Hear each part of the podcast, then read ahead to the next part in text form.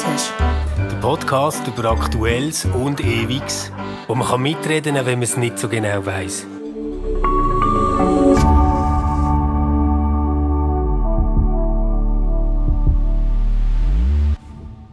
Herzlich willkommen zum Stammtisch. Prost, Johanna. Hallo, Stefan. Hoi. Und Fabienne. Hoi, Fabienne. Hallo. Schön, dass ihr dabei sind. Ähm, Ob es denn schön wird, werden wir noch sehen. Wir haben schon am Montag bei unserer Redaktionssitzung, wo wir gedacht über was könnten wir beim Stammtisch reden, haben wir gemerkt, ui, das wird ein bisschen äh, ja, mühsames Thema vielleicht die Woche. Wir haben dort aber noch an Swiss Secrets gedacht, also ähm, das geleakte Datenmaterial von der Credit Suisse, wo vom internationalen Rechercheteam äh, im Moment aufgeschafft wird, wo sich Schweizer Medien dieser Aufarbeitung nicht dürfen beteiligen wegen Bankgeheimnis. Und man denkt, ja, das ist ganz klar, das ist unser Thema für am Donnerstag. Ja, how little did we know. He? Äh, jetzt sind wir heute Morgen wach geworden. Ich weiß nicht, wie es euch gegangen ist. Mein Handy ist einfach voll gewesen mit so Pop-up-Nachrichten von verschiedenen Medien, die haben gesagt, wir haben Krieg. Ja, bei mir war es so beim Frühstück. Mein Mann hört dann immer Nachrichten und ähm, mir ist es so gegangen, ich konnte es zunächst eigentlich gar nicht so glauben. Ja. Ja. ja. Und, und du, Fabienne, hast ich bin so im Halbschlaf, habe ich mal mein ja. Handy angeschaut und dann ist so gestanden, ja, der Putin ist jetzt einmarschiert und ich so, was, ja. wie bitte? Und das ist so der Moment, oder, wo man am Morgen früh irgendwie noch ohne genau. Kaffee so denkt, äh, Moment, jetzt, jetzt ist gerade etwas passiert, das ist einfach surreal. Ich, ich habe zuerst auch wirklich gedacht, okay, das ist jetzt einfach mal die Schlagzeilen, oder was ein Einmarsch heisst. Gell? Es ist ja sowieso eine total unübersichtliche Szene gewesen, jetzt schon seit Monaten dort. Also irgendwie hat es ja schon russische Soldaten dort gehabt. Ein Teil von denen hat wahrscheinlich Truppenübungen gemacht, hat man offiziell gesagt. Ein anderer Teil hat irgendwelche sogenannten Freiheitskämpfer unterstützt äh, über die Grenzen hin. Und dann nachher habe ich wirklich gedacht, ja, zuerst mal abwarten, was ich denn da wirklich lese nach dieser Schlagzeile, ist es denn wirklich ein Einmarsch? Und ich habe dann äh, ähm, SRF 4 angemacht, Nachrichten gelost und habe gemerkt, ja, das ist ein Einmarsch.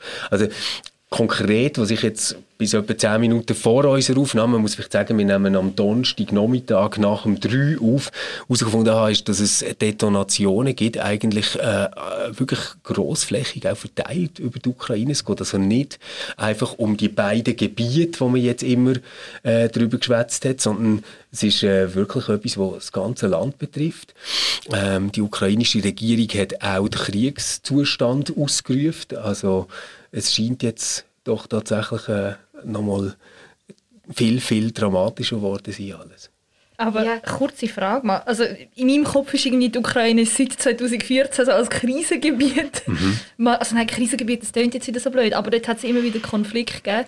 Und mich hat es ehrlicherweise gewundert, dass man gar nichts mehr gehört hat in jetzt, ich sage jetzt westeuropäischen Medien, weil in meinem Kopf ist der Konflikt nie abgeschlossen gewesen. und dass es jetzt wieder gekommen ist, hat mich nicht überrascht, sondern es ist eigentlich eher eine Fortführung von all dem, was ungelöst ist, nicht? Das hatte ich nicht überrascht. Also mich schon.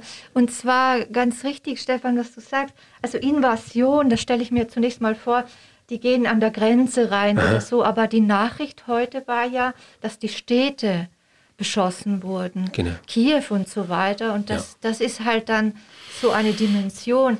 Und man hat ja diese Warnungen der Amerikaner gehört jetzt, äh, sogar seit letztem, glaube ich, sogar ähm, Herbst und Beinen und so weiter. Und ich muss gestehen, ich habe es einfach nicht, hm. nicht ernst nehmen wollen, also ich nicht wahrhaben wollen. Ja, ich, ich, bin, ich bin einer von denen, der noch bis vor ein paar Tagen immer gesagt hat, das ist so das Säbelrasseln von Putin. Ähm, und ehrlich gesagt auch immer probiert habe, mich so in die russische Perspektive ähm, von dem ganzen Konflikt hineinzuversetzen. Ich meine, es gibt ja historisch tatsächlich auch Gründe, um zu verstehen, dass jetzt eine NATO-Osterweiterung für einen russischen Präsident tatsächlich kann als etwas Gefährliches angesehen werden. Also, wenn man sich überlegt, so lange ist das nicht her, dass es losgegangen ist. Wir reden wirklich über die letzten 30 Jahre, oder? Also Ende eigentlich vom, vom Kalten Krieg, wo nachher die Osterweiterung losgeht. Zuerst mit Staaten, die sich haben bedroht gefühlt, ähm, durch Russland selber oder durch das, was von der UdSSR ist übrig geblieben, müsste man vielleicht zu dieser Zeit noch sagen. Ähm, und das ist so die, die erste große Phase gewesen, ähm, wo, wo das hat angefangen. Das sind Länder gewesen, das äh, wie äh, Tschechoslowakei, oder, glaub, wo, wo sich dort angeschlossen haben. Du meinst jetzt der NATO angeschlossen? Genau, der NATO ja. angeschlossen, oder? Ähm, und nachher hat es so äh, zweite Phase gegeben, wo dann äh, 2004 losgegangen ist. Ähm, und, und dort sind dann auch Bulgarien, Estland, Lettland, ähm, ähm, Rumänien, Slowakei, Slowenien und Litauen dazugekommen.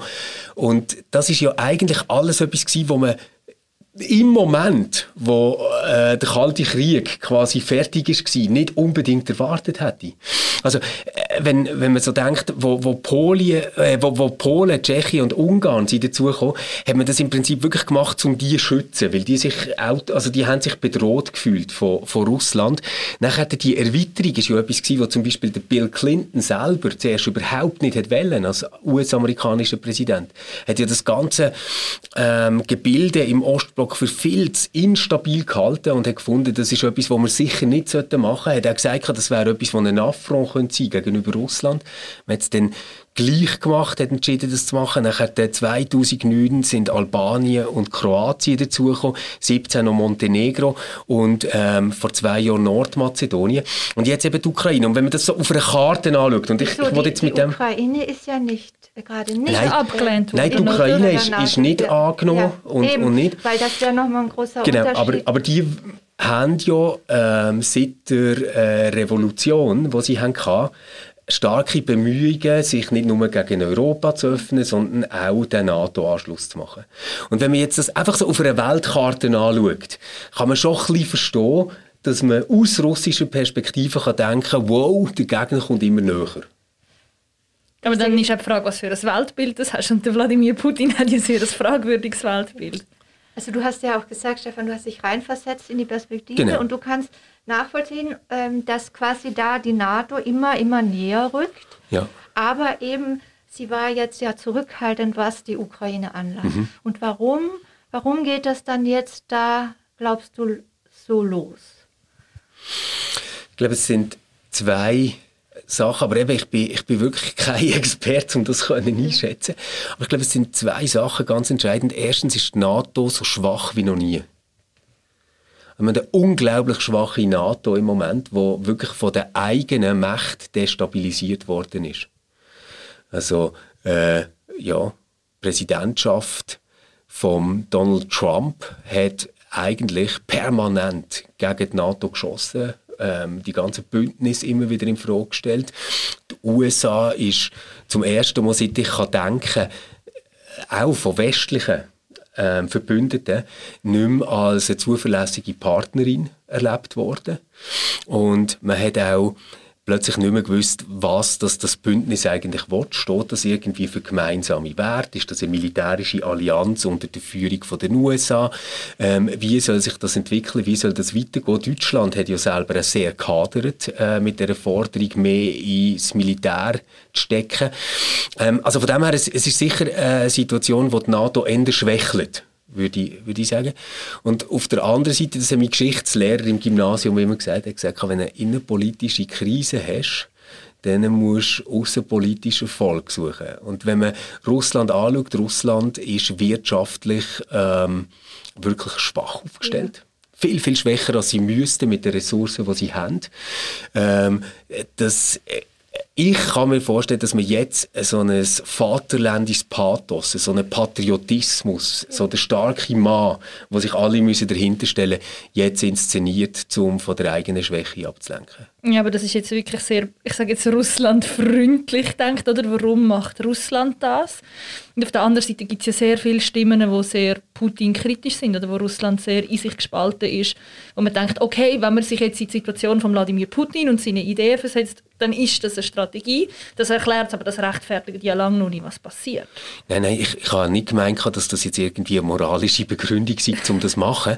Aber ich glaube, wir haben auch von westlichen Staaten schon erlebt, dass im Moment, wo man innenpolitisch eher angezählt ist, also wo es schwierig wird, wo eine Opposition auch könnte stärker werden, ähm, dass dort äh, Leute immer wieder, also Politiker immer wieder das Heil quasi in der Außenpolitik und im außenpolitischen Erfolg suchen, oder? Hm. Ich finde es noch spannend, weil das ich ist eigentlich eine Kritik ja. an Putin, nicht ja. ein Slogan. Ja, ja, so haben, haben wir das auch verstanden. Ja. Also trotzdem kann man versuchen, beide Positionen ähm, zu verstehen. Ich finde es einfach lustig, weil ich habe einen Newsletter abonniert von der Bundeszentrale für politische Bildung. Die tun jeden Tag so einen Europa-Vergleich machen, wie schreiben verschiedene Medien über verschiedene Ereignisse. Ah, spannend, ja. Ja, und sie, also sie tun wirklich alles von konservativ bis liberal nehmen. Man muss dann selber ein bisschen einordnen können, welche Zeitung was ist. Also manchmal beschreiben sie es noch. Manchmal merkt man es aber auch an den Positionen. Und in vielen Auseinandersetzungen und Konflikten hat es immer wieder geheißen, ja, Europa muss sich stärken, Europa muss zusammenheben, Europa, Europa, Europa. Und ich denke langsam so, wo ist das Europa? Also gibt es das überhaupt noch? Gibt es die Stärke überhaupt noch? Weil also ich habe so das Gefühl, wenn ich jetzt die Nachrichten zulasse, dass man irgendwie alles so mit Toleranz und so Wortmahnungen versucht zu lösen, aber nicht zur Tat schreitet und irgendwie mhm. sagt, hey nein, da müssen wir jetzt uns wirklich gegen Ungerechtigkeit ja. einsetzen. Und das vermisse ich im Moment auch sehr. Mhm. Der Olaf Scholz hat zwar den Einmarsch verurteilt und alles, aber Sanktionen oder all das, was man wirtschaftlich machen könnte, um irgendwie Maßnahmen zu ergreifen. Da ist man so vorsichtig. Ja, Europa wirkt wahnsinnig schwach. Mich würde was interessieren, Fabienne. Du bist ja Studentin und nicht mehr. Nicht, wie, nein. Nicht mehr. Egal. Du bist äh, dann frisch abgeschlossene Studentin sozusagen, frische Akademikerin. Ähm, wie alt warst du beim Jugoslawienkrieg? Hast du was?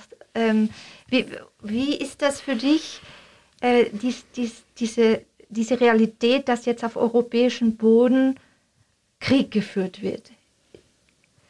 Also ich bin sehr klein gewesen. Ich habe mehr die Auswirkungen gespürt, weil wir in der Schule sehr viele Leute aus Osteuropa hatten, die zu uns gekommen sind oder wo die ganzen Wellen angefangen haben.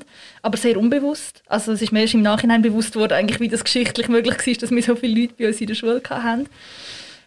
Es hat schon Momente gegeben, was, Angst ausgelöst hat bei mir, weil ich gedacht habe, krass, jetzt erleben wir Krieg. Also ich weiß ja nicht, wie, inwieweit es mich beeinflussen wird ähm, oder inwieweit es Menschen in Europa tatsächlich beeinflussen wird. Aber schon so der Gedanke, also mein Großvater hat das immer gesagt, weißt, wir haben Krieg erlebt und dann ist es immer besser geworden. Also so die, mhm. ich sage jetzt Nachkriegsgeneration oder wo irgendwie Ende 30er Jahre geboren worden ist und dann wieso der, der wirtschaftlichen Aufschwung erlebt hat, Stabilisierung, Ende vom Kalten Krieg, was auch immer. Und es ist schon noch verrückt, oder man fragt sich dann schon, okay, was für eine Welt wird das? Jetzt mit der Corona-Pandemie, mit Krieg in Russland, braucht es das? Braucht es irgendwie eine Erklärung? Ist das etwas Unnötiges? Und es ist ja so ein bisschen eine Orientierungslosigkeit, oder weil man wie nicht weiß, was jetzt alles mitspielt, oder? Weil rückblickend jetzt, wenn man das Geschichtsmaterial bei uns in der Schule angeschaut hat, so die Propagandasachen kann man rückblickend sehr gut identifizieren. Oder jetzt zum Beispiel auch das Video, oder, wo es irgendwie was ist es die Mine, die sie entdeckt haben auf irgendeinem Spielplatz irgendwo in Russland, wo man ja so gesagt hat, das ist ein Angriff von der Ukraine, wo für mich ganz klar war, ja. das ist Propaganda. Oder? Und, und das ist auch so ein Punkt, dass in solchen Phasen man nicht mehr so an Informationen kommt, wo man sich einigermaßen orientieren kann. Ja, mhm. und das finde ich auch schwierig. Ja.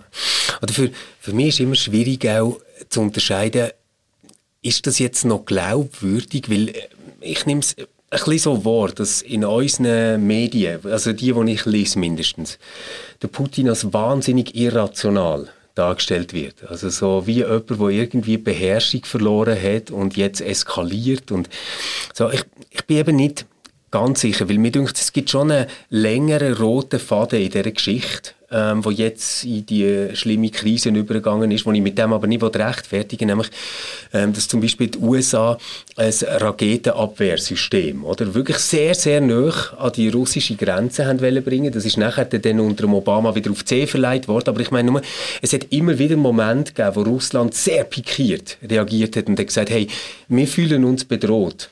Wir hätten gern, dass es beim Balkan eine neutrale Zone gibt, zum Beispiel. Wir möchten nicht, dass die äh, Mittelstreckenraketen so können positionieren, dass die uns können treffen damit, oder? Und ähm, all diese Signale sind immer wieder gekommen.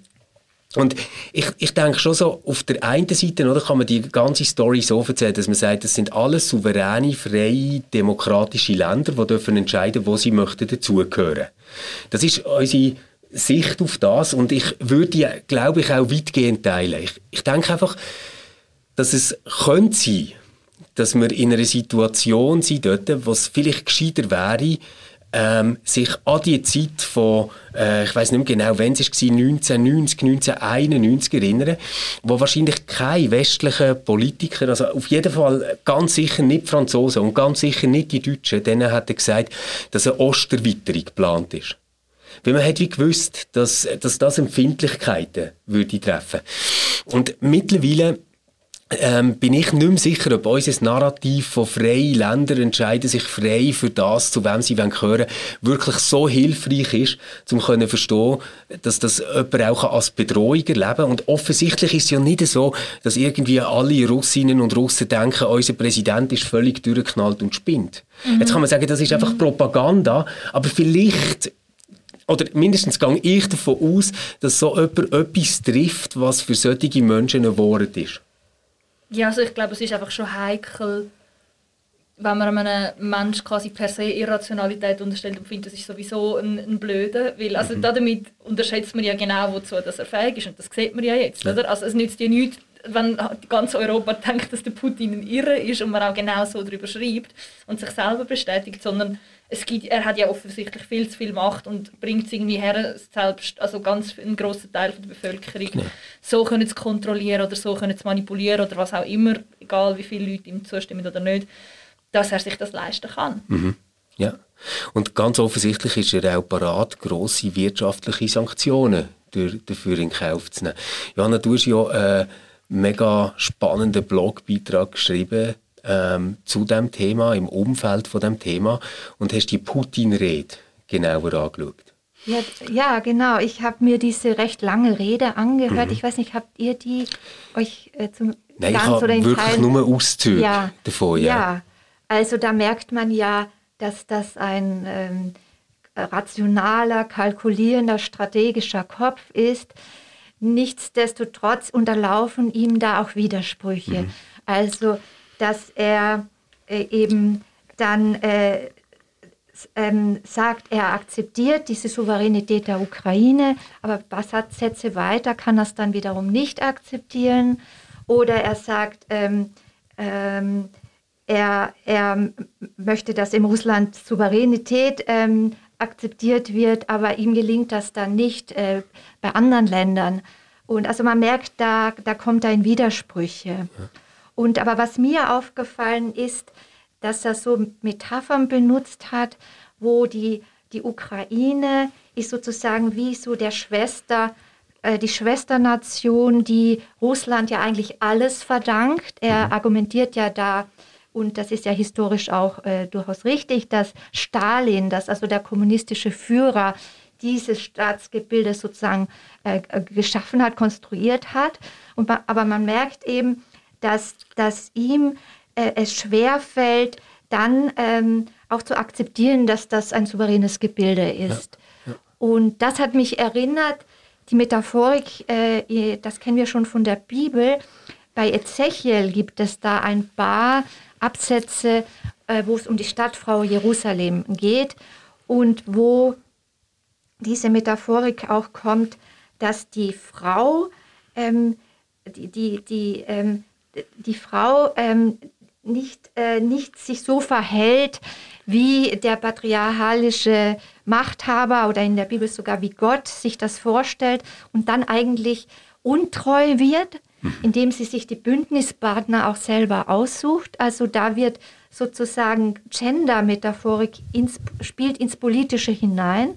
Mit dem, mit, das führt dann dazu, dass dann äh, quasi die ihr Lebensrecht mehr ja. oder weniger verwirkt. Ja.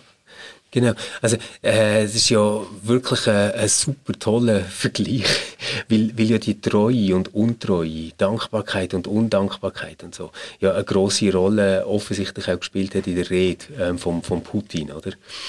Ähm, für, für mich ist noch erstaunlich, ich, ich denke irgendwie immer, dass ich jetzt nicht habe damit rechnen dass es so einen Krieg gibt. Das kann ich irgendwie abbuchen. Also das ist so, wie soll ich sagen, wir drei, die jetzt hier hocken, wir sind nicht Experten. Aber was ich schon noch verrückt finde, ist, dass wirklich bei allem, was ich jetzt gelesen habe, bis in die letzten Tage immer ist klar war, wenn es um irgendetwas geht, dann geht es so ums Gebiet von der Krim und es geht irgendwie so um äh, Luhansk, Donetsk, äh, so die zwei Gebiete quasi, wo man, wo man darüber streitet. Und dort äh, hat es ja die Metaphorik, die du jetzt vorher hast genannt, schon immer wieder gegeben. Also, dass man gesagt hat, wir sind doch eins Blut, wir haben doch schon immer zusammengehört.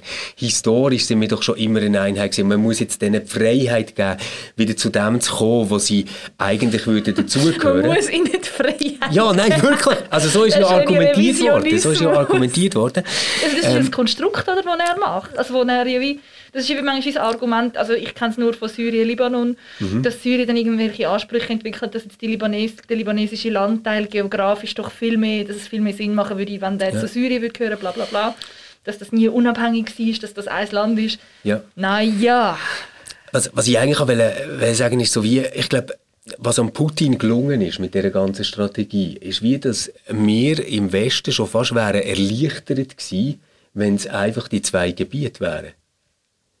Und ich denke, er, er hat so eine Politik, die so ein bisschen mit der Tür ins Haus ist. Oder? Also ich äh, setze einfach mal meine Grenzen gerade mal 100 Kilometer zu weit hin und nachher reden wir bei den Verhandlungen nur noch darüber, ob ich wieder 80 Kilometer zurückziehe. Also, mhm, aber, ja. Ich also, würde da gerne einhaken. Ja. Ähm, tatsächlich, er spricht ja in dieser Rede davon, wie eng verwandt man mhm. ist, wie sehr kameradschaftlich. Da meint er die sogenannten Volksrepubliken, die, die am östlichen Rand ja. da sind. Kameradschaftlich, das klingt dann schon ein bisschen wie so kriegskameradschaftlich. Ja. Wir haben ja auch gemeinsam sozusagen gekämpft, historisch gesehen. Und das, äh, die Ukraine selber beschreibt er dann als so eine, zu einer äh, quasi Kolonie des Westens herabgesunken und so eine Art Marionettenregime. Ja. Und die, die sich benutzen lassen und eigentlich untreu werden, auch ähm, die sozusagen den Feind ins Land lassen und eine Politik machen lassen, die dann antirussisch ist. Ja, ja. Also in die Richtung zielt es ja eben. Ja. Und ähm, mich erinnert das noch an etwas anderes, nämlich, neun, du hast schon gesagt, äh, Anfang der 90er Jahre. Da war ja auch, äh, da war ja auch der, der erste Irakkrieg oder beziehungsweise der zweite Golfkrieg. Ja. Und da war es ja so, dass ähm, da ist damals Saddam Hussein in Kuwait einmarschiert, das kleine ölreiche Kuwait. Und das erinnert mich so jetzt, was wir jetzt erleben, weil da dachte man, ah, ja, das kleine Kuwait. Aber dann hat diese westliche Allianz ja. das als Anlass genutzt, um den Irak zu bombardieren. Ja. Und da ja. Genau. weiß ich noch, da war ich Studentin und ich war bis Mitternacht auf und ich, ich war mir sicher, da ist wirklich ein Glaube in mir gestorben. Ich war mir ganz sicher, der Westen, so ist es mir seit Kindheit gesagt worden, der würde nie so einen Krieg anfangen. Ja. Wenn, da würde er sich verteidigen. Und da ist bei mir ein Glaube zerbrochen und ist vielleicht auch ganz interessant, dass damals ich tiefgläubig geworden bin. Ah, wirklich? Da ist das, da bin ich in eine, eine monatelange Depression verfallen. Ah, ja. Ich war Studentin und bin da hervorgekommen als ein religiöser Mensch. Ah, wirklich? Ich weiß nicht, wie das passiert ist. Und ja, Not und das beten. war ja übrigens die Zeit, wo CNN groß ja, geworden ist. Ja, das stimmt. CNN, weil die haben etwas gemacht, die haben diesen Krieg des Westens so äh, uns äh, präsentiert, als wäre es ein sauberer Krieg, mhm. ein Krieg mit lauter solchen Computersimulationen. Da wird gar nicht richtig gestorben. Ja. Äh, da gibt es den Philosophen Baudrillard, der sich das angeschaut hat und ähm, analysiert hat. Und ja, was mich daran erinnert, ist eben genau das. Du denkst zunächst, das ist jetzt wie so eine kleine Aktion mhm. und daraus wird dann doch sehr eine große, ein, ein, eine große Aktion, ein Krieg. Das ist ja eigentlich mit jedem Krieg immer so, oder? Dass es neu anfängt, wo man denkt, okay, das kann man vielleicht noch irgendwie einhegen und hat es im Griff. Wenn man nachher später darauf zurückschaut, denkt man immer, oh, hat man doch dort das und das gemacht oder hat man doch dort das und das lassen. Vielleicht wäre alles anders gekommen. Ich bin wirklich sehr unsicher, was das im Moment überhaupt Möglichkeiten sind von dem, was man machen kann. Darf ich einen sarkastischen Spruch machen? Zum Glück leben wir in der Schweiz, wo wir ja, ja. neutral sind und nie etwas Böses würden anzetteln. Ja, es ist ja sogar, sogar die Schweiz hat ja jetzt, ähm, ja gut, mindestens schriftlich äh, Protest eingeleitet gegen äh, die Besatzung. Aber kannst ich, du das ernst nehmen?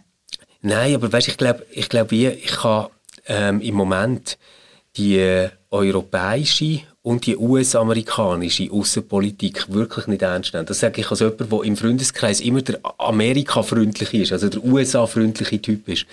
Also wenn man sich überlegt, was jetzt ähm, die USA einfach allein im letzten Jahr ihren Verbündeten in Afghanistan hat angetan, mit einem völlig kopflosen Rückzug, den man dort gemacht hat, mit einem Abzug, wo am Schluss wirklich einfach noch ähm, opportunistisch und wirtschaftlich motiviert ist war, dann würde ich schon sagen, das sieht nicht aus wie die starke Partnerin, wo man sagt, ähm, doch, auf die verlot man sich, äh, das ist gut, auf dieser Seite zu stehen in der Weltgeschichte.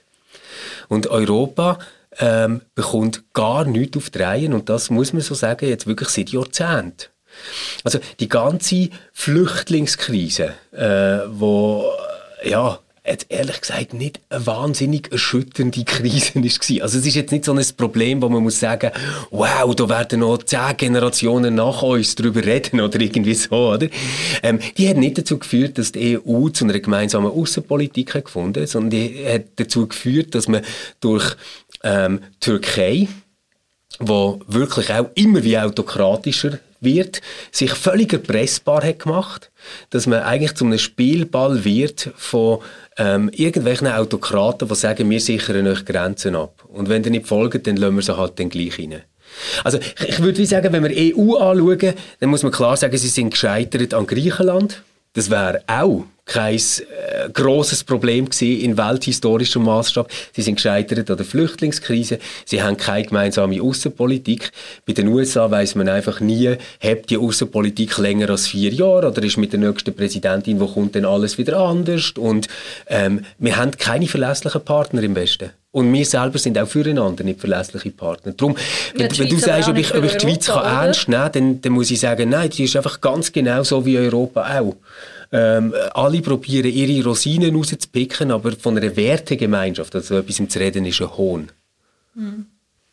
War das jetzt ein ironischer Spruch, als du sagtest, wir sitzen hier auf einer Insel der Seligen?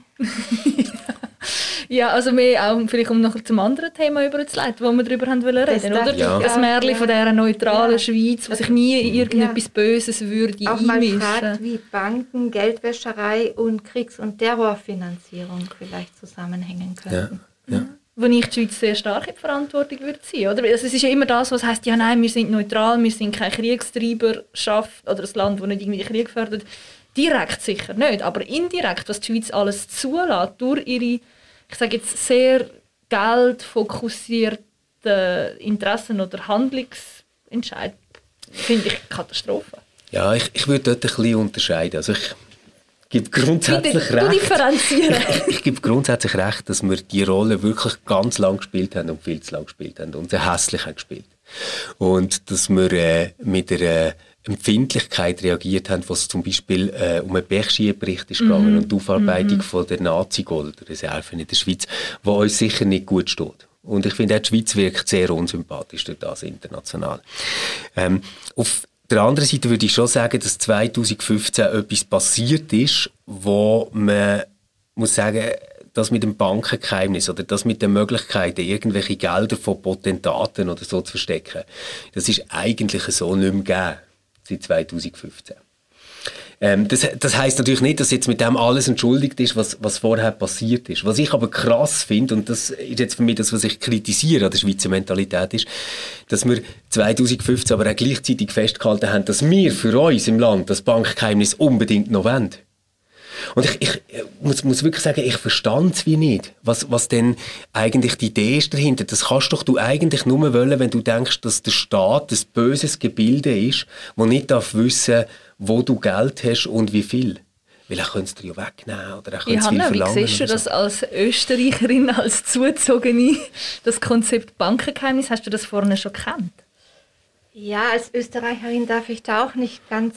Äh mich brüsten, weil wie viele, wie viele kleinere Staaten äh, ähm, zieht das ja auch, sagen wir so, äh, Geld an, ähnlich wie, wie Luxemburg oder auch Zwergstaaten. Also, ähm, aber ich habe dich jetzt, äh, habe ich dich richtig verstanden, dass du sagst, das ist mehr oder weniger gefallen? Also das Bankgeheimnis außerhalb der Schweiz ist eigentlich gefallen 2015. Oder wir haben den automatischen Informationsaustausch. Also es hat vorher hat es einzelne Abkommen gegeben, dass man hat gesagt, ja, man gibt zum Beispiel den USA Daten raus, wenn man merkt, dass dort etwas könnte missbräuchlich sein ähm, und das Leute betrifft, die in den USA leben oder so. Aber seit 2015 haben wir wirklich einen umfassenden automatisierten Informationsaustausch. Das heißt, du kannst eigentlich nicht mehr ein Schweizer Bankkonto haben und Gelder vor dem deutschen Fiskus verstecken oder so, wie die werden automatisch gemeldet, die Konten. Und was ist mit diesen ganzen venezuelanischen Millionen und ähm, äh, kongolesischen Geld und, äh, und diesen NGOs, die auch immer wieder betonen, die, die Schweiz ist ein Hotspot für Wirtschaftskriminalität. Mhm. Ich meine, dort hat man wirklich probiert, ähm, Verbesserungen zu machen. Also es gibt sehr strenge Auflagen, unter welchen Bedingungen man darf Konten eröffnen. Und jetzt Leute, die zum Beispiel politisch exponierte Personen sind, heißt das. ähm, für die gelten ganz strenge Auflagen. Man muss dort äh, wie können gewährleisten, dass man nicht solche äh, Konten darunter hat, eben von solchen Potentaten und so. Was jetzt ja auffällt, ist, dass man ganz offensichtlich aber wirklich bis zu dem Moment her Daten hat, die zeigen, wir haben aber solche Konten gehabt bei der CS. Also, und die, die sind zum Teil fortgeführt worden. Oder? Und dort äh, glaube ich einfach, dass ähm, wir wahrscheinlich mit dieser Art von Überprüfungssystem, also dass man sagt, FINMA ist das bei uns, also das ist eine Finanzmarktaufsicht, wo das kontrolliert und dort dann auch Reportings macht und Einschätzungen macht, dass das vielleicht nicht lenkt. Also das, das Transparenz wahrscheinlich müsste grösser sein. Wir lesen, dass die der FINMA, der wird ähm, jährlich wird da so im niedrigen zweistelligen Milliardenbereich äh, gemeldet. Mhm. Äh, problematische ähm, Quellen sozusagen. Ja. Aber auf Schweizer Bankkonten liegen drei Billionen ja, genau. äh, Franken. Und das ist, das Verhältnis ist jetzt nicht so, so riesig. Und ich habe ja. auch äh, gelesen, aber vielleicht äh, weißt du da mehr, dass diese Aufsichtsbehörde die äh, informiert, da könnte was problematisch mhm. sein, aber es liegt dann im Ermessen der Bank, ob sie das Geld nehmen und diesen genau. Kunden genau. nehmen. Genau. Also das scheint mir nicht ein sehr starkes Mittel zu sein. Und dann äh, gibt es noch im gerade letzten Frühjahr hat die bürgerliche Parlamentsmehrheit ja wohl erfolgreich äh, erwirkt, dass ähm, die Sorgfaltspflicht gegenüber so Beratern, so ähm, das, da geht es auch um Briefkastenfirmen und so, dass das eben nicht, äh, nicht stärker geprüft wird. Und dann sind noch die Zollfreilager. Ja. Die Zollfreilager äh, als ja, Fantasie äh, anregende ähm, Lager hier in der Schweiz. Und da, nach meinem Wissen, ist da immer noch höchste Diskretion, also dass da auch nicht mal Interpol reingehen darf. Okay. Das ist spannend, das habe ich noch nie gehört, ja.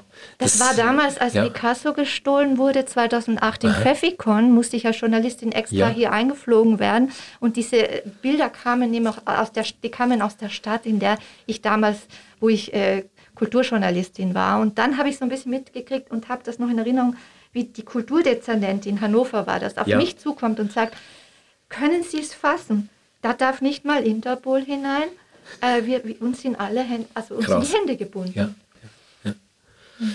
Ich habe es eben noch faszinierend gefunden, in dem Bericht, der rausgekommen ist am Montag, von der OOCP, oder wie heissen mhm. die?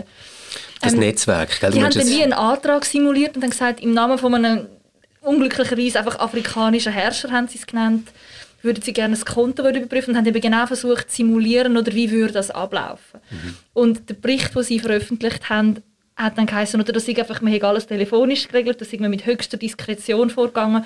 Und dann nützt es ja absolut nichts, wie du gesagt hast, Johanna, wenn es eine Firma gibt, die Auflagen macht, wenn Banken das unterlaufen und anscheinend das Klima, wie das jetzt beschrieben worden ist in der Credit Suisse, ist, Hauptsache wir haben das Geld auf den Konten, Hauptsache die Firma wächst, weil ich mich gefragt habe, wie ist das rechtlich überhaupt möglich? Also wie kannst du ein Gesetzessystem haben, das sagt, wir haben ganz strenge Richtlinien, aber gleichzeitig ist es unglaublich einfach, die Richtlinien zu unterlaufen. Also dann ist es ja nicht mehr als ein Papiertiger letztlich, oder? Genau, und es gibt ja ähm, eben auch die Diskussion, ob nicht diese, diese Sache mit dem Zollfreilagern also wie so eine Kompensation oder ein Ersatz dessen ist, was da als Bankfrei, äh, Bankgeheimnis nicht mehr, nicht mehr so greift. Okay. Sie haben ja gesagt, dass man jetzt wie will, oder dass die neue Variante ist eben nicht mit den Konten oder mit den Nummernkonten, sondern dass man es über Trusts will lösen wo verschiedene Leute können daran beteiligt sind. Also dass man versucht, das Bankengeheimnis so zu umgehen, indem man Trusts eröffnen tut.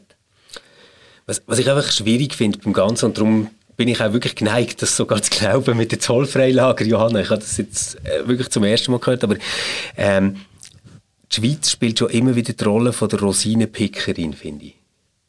Oder? Also wir ähm, kritisieren zwar irgendwelche Potentaten, aber wir handeln weiter. Also das ist übrigens auch schon so gewesen mit Südafrika. Die Schweiz und Südafrika, das sind super Handelspartner gewesen während der Apartheid, oder? Und, und die Schweiz hat dort dann auch geholfen, wirklich für, für Südafrika Embargos zu gehen und, und Massnahmen abzufedern und so. Ähm, äh, nachher äh, überlege ich mir halt so, ja, jetzt Bankgeheimnis, das ist doch eigentlich etwas, das kannst doch du von keinem vernünftigen moralischen Standpunkt gegen außen irgendwie rechtfertigen. Du kannst doch nicht sagen, dass es muss sein, dass Menschen ein Recht haben, Geld zu verstecken. Und auch dann, wenn der Staat sagt, hey, ich glaube, da versteckt jemand Geld, das er eigentlich müsste versteuern, das nicht offen zu legen. Genau, das ist doch eigentlich völlig der, absurd. Der, der das aufdecken will, bestraft wird. Das Genau. Ja. Oder? Und, und, und die Schweiz hat aber dort wirklich, bis es nicht mehr anders ist gegangen. Also echt, man, man muss so ein bisschen sagen, ist vielleicht keine tolle Metapher gewesen, aber bis man Kavallerie hat geschickt und hat gesagt, die kommen auf eine schwarze Liste. Was genau das geheißen hat, hat gar nicht mehr gewusst, aber wir wollen nicht auf einer schwarzen Liste sein. Ähm, dort erst sind. Anpassungen gekommen, oder? Und, und darum, ich, ich, ich frage mich einfach, ob, ob nicht das ganze System, wo wir jetzt drüber reden, von, von einer Bank, eigentlich letztendlich darauf angewiesen ist, dass du Sachen anbietest und Dienstleistungen machst, die nicht ganz sauber sind. Weil ich, also, äh, einfach, wenn Und ich, wenn ich mir kam, jetzt und überlege... es kam auch so spät, 2014 Ja. kam ja das äh, von, der, von, den, von der Freiheitlich, vom freiheitlichen äh, Flügel, dass, dass eben, äh, wer, wer, äh, wenn Dritte dieses Geheimnis irgendwie antasten, und das sind eben dann äh, auch eben Journalisten, dann ist, wird das unter Strafe gestellt. Also es ist ja eigentlich so gewesen, gell? 2010 haben wir ja das gehabt, dass Bankdaten sind verkauft wurden. Und das hat dann dazu geführt, dass äh, Bürgerliche, vor allem FDP, haben gesagt, hey, wir müssen da wirklich eine abschreckend hohe Strafe machen für, für Leute, die Bankdaten verkaufen. Und hat das aber dann gerade so ausgeweitet. Und zwar wirklich zu einem Moment, wo schon klar ist, das Bankgeheimnis wird fallen. Das ist gar keine Frage mehr dort. Haben wir so ausgeweitet, dass eben sogar Journalistinnen und Journalisten, die darüber berichten, über die Daten, die sind geleakt worden, ähm, selber äh, können bestraft werden. Das, das heißt jetzt also konkret, ähm, Johanna, wenn du mich fragst, was ist besser, soll ich Steuerbetrug machen und den Lohnausweis, den die mir amigs schicken, fälschen? Oder soll ich äh, solche Daten publizieren, muss ich sagen, ja, es droht dir etwa die gleiche Strafe.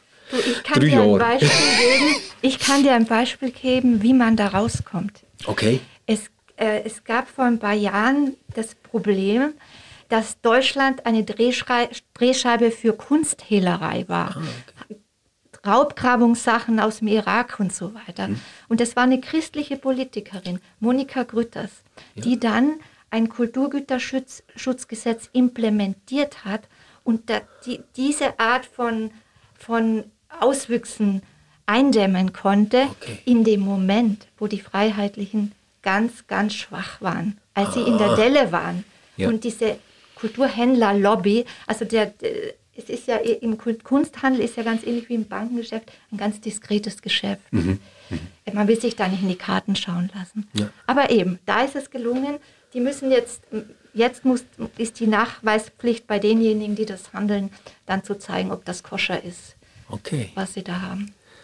gut. Mir, mir wäre vielleicht ein Punkt noch wichtig, äh, weil wir mit Ukraine eben a- angefangen haben. Also wenn man an diese Oligarchen denkt aus Russland und Ukraine, die vielfach auch in London ihr Geld haben, in der City of London, man merkt auch, dass das so ein Teufelskreis ist. Du ziehst das, die ziehen das Geld, teilweise Volksvermögen aus diesen Staaten raus im Osten, in der dritten Welt. Diese Länder werden immer instabiler und umso, umso instabiler werden. Die Länder werden, umso mehr zieh, läuft, äh, zieht das Geld wieder ab. Ja. Und indem wir aber hier im Westen unsere Stabilität als, Stabilität als Standortfaktor nutzen und denen die Möglichkeit geben, das bei uns zu parken, Stimmt, ja. tun wir indirekt eigentlich diese, diese Destabilisierung äh, mit, äh, mit also wir helfen nicht nur, dass es da besser wird, sondern wir, wir setzen Anreize, sodass das eigentlich diese Schere von Arm und Reich ja auch total auseinandergeht. Ja. Ja. ja, weil das ist ja eigentlich ein großer Teil vom Deal, wenn man über sozialen Frieden redet, dass man wie sagt, ja, du kannst schon ein riesiges Kapital anhäufen, und, aber du musst irgendwie schauen, dass die Bevölkerung und das ganze Staatsgebilde noch so stabil bleibt, ähm, dass du nicht irgendwie riskierst, dass es zu einer Revolution kommt oder die Leute durchdrehen oder so. Wenn natürlich im Prinzip sagst, jeder hat seine kleine Arche Noah in der Schweiz, dann ist das irgendwo egal, oder? Dann kannst du sagen, es soll doch alles vor die Hunde gehen. Ich habe ja mein Konto dort und ich habe ich es dort parkiert. Aber da müssen wir über Verantwortung reden, über Solidarität. Ja. Ich finde es einfach krass, darf ich noch so ein mega, ich, mir ist ein Wokeness vorgeworfen worden, herzlose Wokeness, aber ich finde schon, dass man die Rolle von der Schweiz schon als alte weiße Mann bezeichnen kann, der einfach das Gefühl hat, nein, wenn wir uns jetzt öffnen und irgendwie, wir schicken gerne Hilfskonvois von der Caritas in die Ukraine, aber dass wir irgendwie Geldhandel so würden gestalten, dass es gar nicht erst zu so einer Situation kommt, weil dann müsste ich ja vielleicht noch etwas von meinem Geld abgeben, dann müsste ich vielleicht bisschen von meiner Macht abgeben. Das ist für mich so eine ganz krasse Stammtischhaltung von einem alten weißen Mann, wenn ich so denke, hey, checkst du eigentlich, was du machst? Also ich, ich schäme mich schon auch ein bisschen für die Schweiz und frage mich so, was für eine Schweiz ist das? Ich, weil langfristig verhebt das für mich nicht, die Strategie. Ja, ich, ich bekomme es mit alt sofort zusammen. Im Sinn von, ähm, das ganze Bankenmodell, das wir haben in der Schweiz, das ist gescheitert. Oder? Ab dem Moment, wo du das Bankgeheimnis nicht mehr hast, muss man sagen, der ganze große Vorteil ist weg. Ja, aber schau mal, wenn wir es gar nicht mehr haben, was wäre dann dran an dem Lieg? Dann wäre ja eh alles schon äh, ich habe einfach das Gefühl, solange man es verheimlichen kann, ist es ja nicht passiert. Ja, oder? Dann redet man einfach nicht drüber. Ja. Das ist ja wie bei der Berge-Kommission. Solange man, solange man nicht schwarz auf weiß alles hat, Credit Suisse streitet mhm. es im Moment ja auch ab. Oder? Man streitet es ab, bis man es nicht mehr verleugnen kann. Und selbst dann sagt man, ja, aber das ist ja alles vor 2015 gewesen. Wieso reden wir überhaupt nicht über das? Das ist doch jetzt nicht mehr Realität. Und dann, ich sage jetzt jede Person, die eine gewisse historische Bildung hat, würde sagen, hey, sorry, du musst Sachen aufarbeiten, weil sonst holst dich irgendwann ein. Was ich, was ich aber eigentlich auch sagen mit dem ist, ähm, für mich ist es nicht etwas, was ich jetzt würde, äh, einfach mit dem alten weißen Mann verbinden äh, ich weiß glaube was du meinst, aber ich würde es viel, viel stärker mit so einer ganz, ganz normalen Schweizer Bürgerlichkeit und Gutbürgerlichkeit verbinden, die sagt, ja, die EU ist schon noch eine wichtige Partnerin, aber so richtig mitmachen wenn wir nicht. Und wir übernehmen dann einfach das, was uns irgendetwas nützt. Aber jetzt auch nicht zu viel von diesen Geflüchteten.